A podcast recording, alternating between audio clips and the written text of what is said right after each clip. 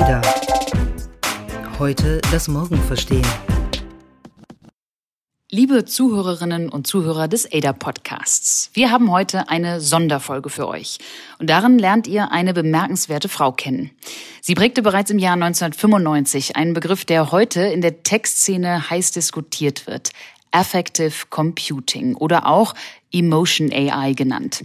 Diesen Begriff erwähnte Rosalind Picard schon vor einem Vierteljahrhundert in einem ihrer Paper und heute ist sie nicht nur Forscherin und Professorin am MIT Media Lab in den USA, sondern auch Mitgründerin der KI-Startups Affectiva und Empathica. Miriam hatte die Gelegenheit, Rosalind vor wenigen Tagen im Rahmen unseres Ada Lovelace Festivals zu interviewen. Und dieses Gespräch wollten wir euch nicht vorenthalten. Viel Spaß!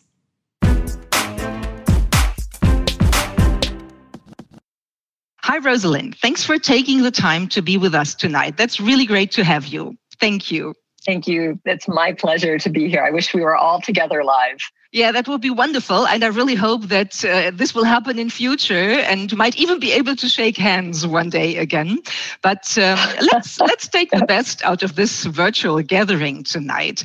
So to kick off our festival, we dare to take a broader perspective. We talked about this on a call we had before uh, tonight, and we would like to expand the theme of sustainability to the question: How can we plan and set up the coexistence of humans and machines sustainably.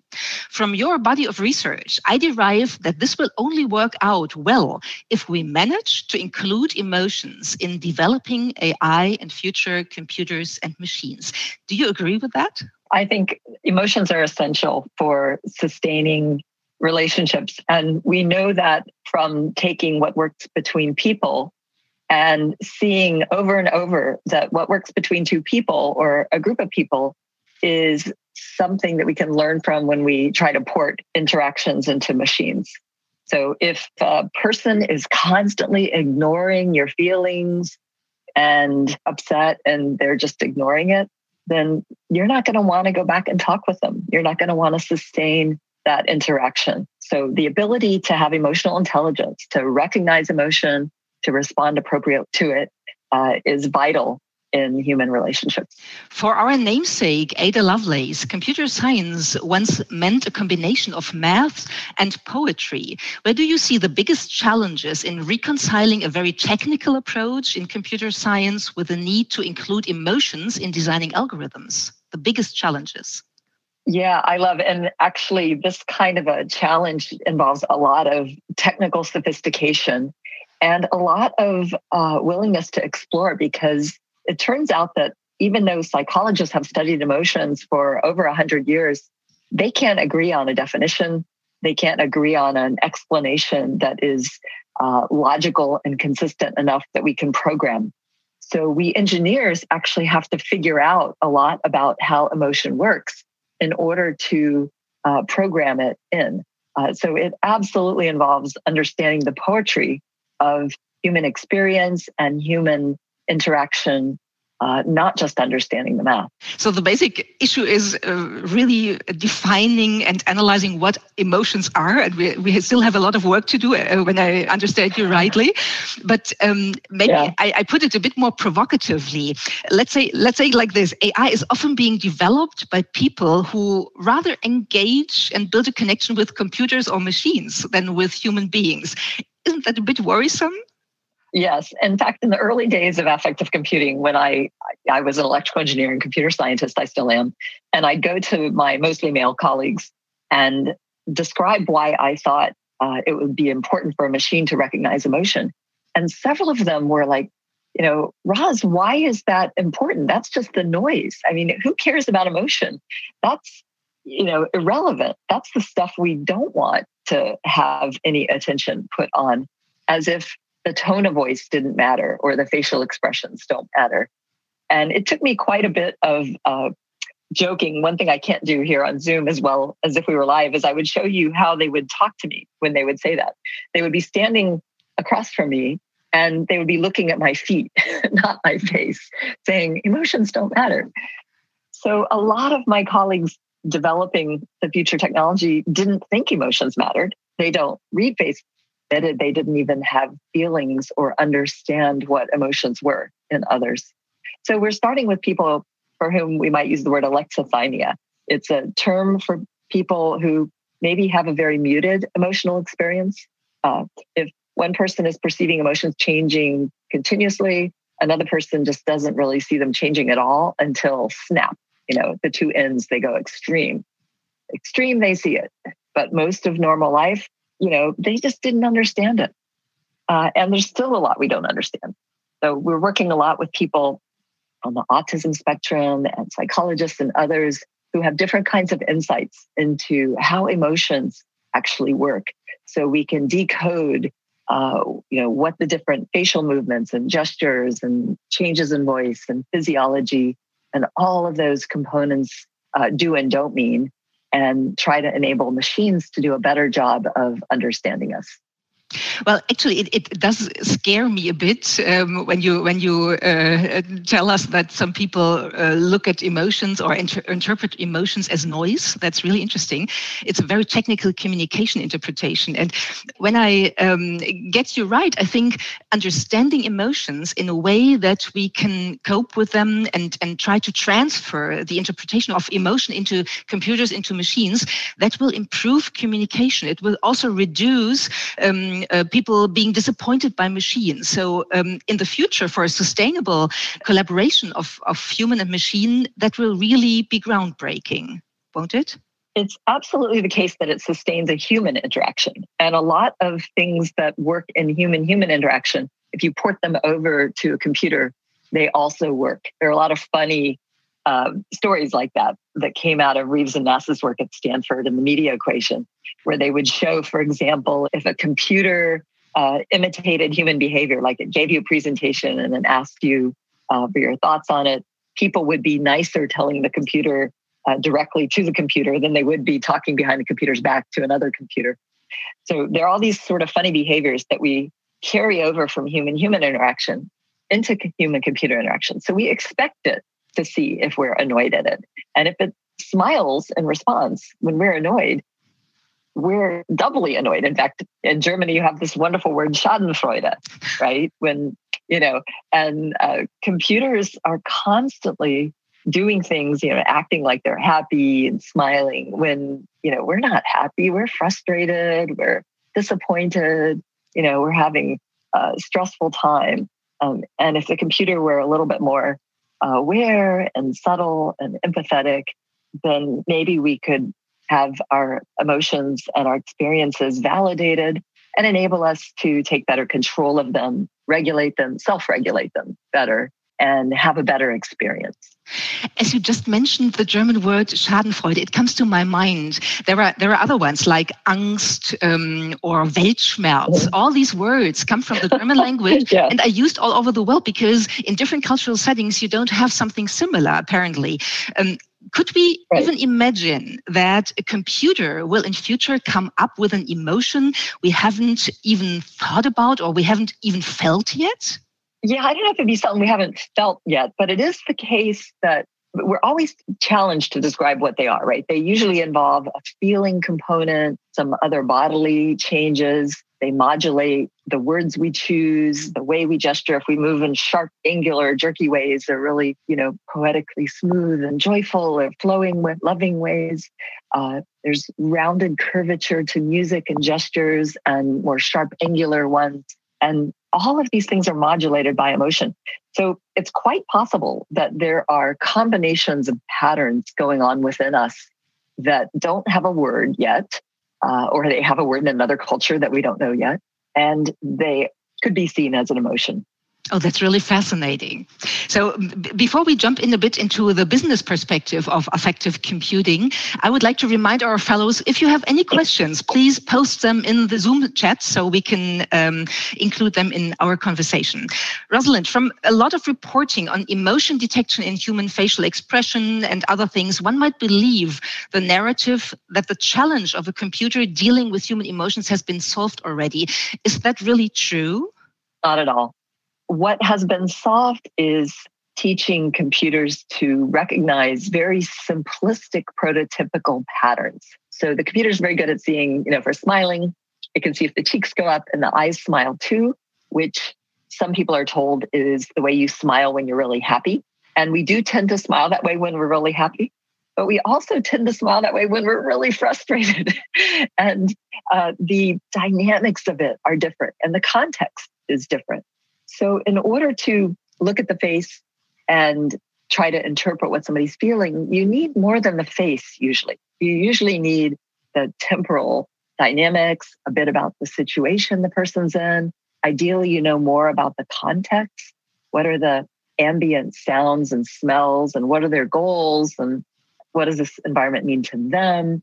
And all of that combined, what you observe and what you reason about the situation is what people use to interpret emotion. But today, pretty much all the computers use is a little computer vision, smiles, and some other uh, information from speech, and very little of the context and the reasoning that people use to disambiguate those expressions. Yeah. Uh, also, you you recently said on the podcast I had the the pleasure to listen to something that that also uh, relates to to this uh, exaggeration of turning very simple um, detection patterns in, into a, a, prognosis that probably uh, doesn't come true yet. You said a computer oh. is not conscious. It it can't read between the lines and it suffers from a complete lack of ability to have awareness of what it is doing. That's not uh, a great description of uh, an emotional context. Do you think that will ever yeah. really change? Ooh, that's a good question. We see in the movies computers that act emotional and act like they're thinking and act like they can do anything a person can do. In fact, often better than we can do. So the science fiction is that they could do anything. In fact, one of my AI colleagues used to say, uh, We'll build the computer so smart that we'll be lucky if they keep us around as a household pet. You know, we could build the AI that means we're not sustainable, that we are just like dogs or, you know, animals that are not valued anymore. And that is not something that we see happening right now, fortunately. It's not the kind of future that I want to build. And most AI researchers and affective computing researchers I know do not want to build that. And the fact is, it's not going to exist unless somebody builds it. So you have to look not just at whether or not that is possible. Like we don't see how to do it, but we often don't see how to do things, and sometimes they still become possible. Uh, but you have to look at what are how these things work. Like what kind of business could promote that? What kind of people would want to build that? What do they have to gain? What do we have to lose? And then um, I love having these conversations with groups like this. Uh, what do we, society, want engineers to build? And then let's also make sure that the next generation of people who are building that future are the kind of people that care about people, that care about human sustainability, and that want to build the kind of technology not that tries to do away with people, but that tries to make human lives better. So um, maybe then market uh, researchers are pretty wrong with how they how they depict the development of the field in terms of how quick that will come. They say that emotion AI will open up a market of around 25 billion US dollars soon. Um, you co-founded a company, the company Affectiva. I mentioned it before, and Affectiva offers customers applications in affective affective computing for market research, human resources, gaming, healthcare, and so on. And so it's about about it's about commercializing emotions, and that is probably nothing new, but still, it accesses a very specific layer of human existence and might entail the danger of manipulation. For example, research mm-hmm. shows that amplifying emotions, like putting people in a sadder mood, for example, might motivate them to buy certain products or buy more of them. How can we make sure that affective computing will not become a means to exploit certain human weaknesses? Thank you for asking. It's it's a really important topic. First of all, I'll just say that the desire of advertisers and companies to connect with you, to give you a great experience with their product, to make you feel interested and not bored, to make you feel liking and not disliking toward their product. All of that has been around for as long as there have been products and companies and people trying to sell things. In the past, the way they did it was by asking surveys and having you turn a knob while you watched a video, you know, turn it right if you like it, turn it left if you don't. And the problem with all of that is the feedback that we give is very limited. Um, however, if while you're watching that video, you consent to have them watch your face, whether live and in person or with a camera, then they can track exactly which moment did you start to mm, look unhappy mm, or scowl and then did that negative emotion hang over to when they're showing you the part they really wanted you to pay attention to so you didn't actually get the message or were you smiling and laughing before the punchline like somebody who's seen it before there's all these things that the precise timing and measurement of the facial affect can help them understand about the customer. So, one of the key things Affectiva does is with people's fully informed consent, not when you don't want it, uh, when you know um, you and you agree to have it read your face while you're giving feedback, it will help make it easier to record and catalog that information so that can be shared with the market researchers or the educational video makers or the game makers or anybody who's trying to craft that experience and really understand what you might be going through. Uh, so that's the big market opportunity there. Now, it is possible if uh, if a company weren't trying to be ethical, and Affectiva tries to be very ethical there with all fully informed consent, um, that these kinds of technologies could be deployed in places um, without you knowing. And I'm opposed to that. I am very interested in regulations that foster the innovation and foster the good uses uh, like uses that help kids with autism read faces, uses that help people trying to understand their customers and customers who want to communicate read faces, um, but that don't read faces in places where uh, people don't give their consent. So I understand that, that you, you make a difference between where um, and how uh, these uh, technologies are applied. For example, would you make a difference between Europe, the US, and China? Yes, very much so. I'm thrilled that Europe and GDPR have been proactive in uh, putting forward legislation and regulations that protect people's data and privacy. Uh, in my other company I've co founded, Empatica, where we do medical work, the data is especially sensitive. And even before GDPR existed, we were taking great care to protect people's data. Uh, and even being a US company, we were trying to exceed even the European standards before. I think the US needs to do at least as much as Europe is doing. I think we both need to do more. And I wish China would uh, recognize the importance of human value, uh, all humans equally, and not just let the people in power uh, drive what is done. Right now, I think there are horrible abuses coming out uh, where people's rights are suppressed. And I, it has me um, deeply disturbed. We're actually working on ways people can uh, take technology and uh, use it use AI to protect their own affective information and sensitive data. Yeah, I can relate to that. So I would like to to um, take the first fellow question. We have a question uh, from uh, Isabella Chiazza. Uh, Isabella, are you there? Would you like to to ask your question um, to Rosalind? Yeah, thank you. Um, so my question was just like, um, what about gut feeling or intuition? Is this something that you think uh, a machine could could replicate? because I feel like it makes me being human or it makes me being unique as a human. Yeah. Right now, the gut feelings, the intuitions, and all feelings that we have are not something we know how to give a machine.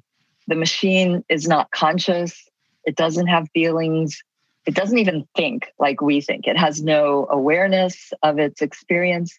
The most we can do is give it like another program inside the machine that watches what a different program in the machine is doing and outputs something like says, oh, well, that part of the machine looks stuck. Maybe a good word for that is frustrated, right?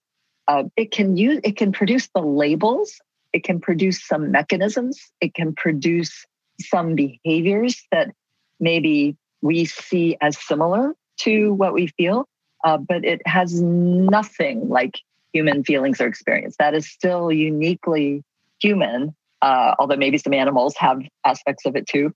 And we um, all AI researchers and computer scientists I've spoken with, you know, the best we can do there is simulate something that behaves kind of as if, but doesn't have any of our experience. Thank you, Rosalind, for uh, answering that question. And we have another one by uh, Eileen Tomei. So um, uh, wants to know whether there are um, some solutions for existing global problems in the world and whether you, Rosalind, are currently working on these solutions for very concrete global problems. Yeah, actually, there are two big global problems that we're working on right now. Um, and they both have to do with human states that we'd like to help with. Um, one is the, uh, it's listed as number two, but it may be number one uh, reason for taking away years of potential life in people of all neurological disorders is a condition that happens with epilepsy, where a person stops breathing after a seizure. Uh, this uh, epilepsy attacks one in 26 people in America more people die of this condition every year than sudden infant death syndrome and house fires. And yet most people have never heard of it because doctors don't tend to talk about it. And only in the last like five years have they come up with enough insight into knowing how it works that they see now that it's usually likely to be preventable. Uh, and it's called SUDEP, sudden unexpected death in epilepsy. Uh, so we have been working on understanding the mechanisms, our data we measure with our wristband that started off just trying to measure stress is now running real time AI on board to measure seizures, and in particular, the most dangerous kind. Uh, that after you have it, when it looks like it's just ended and you're fine and you go back to work, uh, in some cases, it can progress to apnea and turning off breathing. So we are working hard to get somebody there at the moment that you have this kind of seizure and hopefully um, prevent uh, a very large number of deaths from that tragedy. Um, that's the first world problem. Uh, and I can tell you about the second too, if you want. Oh, yeah, the second one's very well known. That, maybe in a, in a short uh, uh, example, also um, one one solution you're working on. Yeah, um, the second one that's best known is depression, um, which unfortunately is skyrocketing with COVID. Please take care of yourself. Uh, we are working on ways to combine the affective information we get from the smartphone, from the wearable, and that records bits about your social interaction, your sleep, your stress, your physical activity. Uh, and one, a couple things it doesn't record that are important are spiritual practice. Regular spiritual practice is protective. Um, things that help you connect to others are so important right now, not just for you, but for your friends and your family. Uh, to reach out to each other, meet people at this festival, connect, and uh, you know forge those human moments of empathy. Uh, we are finding that people who do that have much better mental health. And that is really the number one global uh, problem. Um, passing war passing cancer passing heart disease uh, by the year 2030 in number of years lived with disability and number of lives lost. So together uh, we can all help deal help the world deal better with that problem. Can you, Rosalind, imagine humans developing a very deep connection with a computer, like in the film Her, falling in love with a computer? Yeah, that happens. That's been happening for a long time. I mean, there are people who used to fall in love with their cars and then their computers. Uh, when Cynthia Breazeal in our lab built Kismet, she was kind of sad to take it off to the museum like a child. Uh, anytime you invest a lot into something, you start to develop a kind of an attachment to it. But I think these days, as technology becomes a little bit more of a tool, uh, that feeling is less. Um, it was when it was novel, like your first car, you maybe fell in love with more than your fifth car. Uh, your first smartphone, maybe more than the nth one. So these these objects uh, get our affections um, you know, out of novelty in the beginning. Uh, but when you look at sustainability, like a long term relationship, like in the movie Her, I still think that's just in the movies. People are um, getting a really long term relationship going with a computer. Uh, it's just not that satisfying over time. We can make it look really great for uh, the duration of a movie or short experiences. Uh, making it really great long term is going to be very limited for, for a long time. Well, actually, my, my feeling towards my, my smartphone is more uh, one of uh, dependence than of love, which is not very helpful yeah, in exactly. a relationship. Rosalind, very quick last question, uh, just three words, if you if you may. What are the three most important things we have to keep in mind to, to build up a sustainable human machine relationship of our future? Oh my, three three words. That six word challenge earlier was hard. you got only um, three. Sorry. I get three words. Yes, you get for, three for the future. Oh dear. Well, uh, without being prepared for this in advance, there are three that pop to mind, um, and they are faith, uh, and that can be in whatever uh, you think is the most important thing. Um, hope, as opposed to fear, being positive, mm-hmm. um, and love, because ultimately uh, love will drive out the fear, the darkness, everything. Uh, and that's what we humans uniquely bring um, for each other uh, and for hopefully the kind of future uh, for caring for the kind of people um, that we were creating this future for. That is a wonderful ending, Rosalind, because the three faith, hope, and love are all very much related to what humans bring to the table in this relationship. So that might give us also some hope for the future. Thank you very much for taking the time and for this wonderful conversation. Thank you, Rosalind. My pleasure. Thank you. Das war der ADA-Podcast Heute das Morgen verstehen. Entwickelt wird unser Podcast von der gesamten ADA-Redaktion, einem Teil der Handelsblatt Media Group. Produziert werden unsere Folgen in Düsseldorf von unserem wunderbaren Tonmeister Julian Stephan. Wenn ihr unsere Arbeit unterstützen möchtet, dann könnt ihr das am besten, indem ihr unser ADA-Magazin abonniert und unserem Podcast bei iTunes 5 Sterne gebt. Mehr Informationen gibt's unter join-ada.com.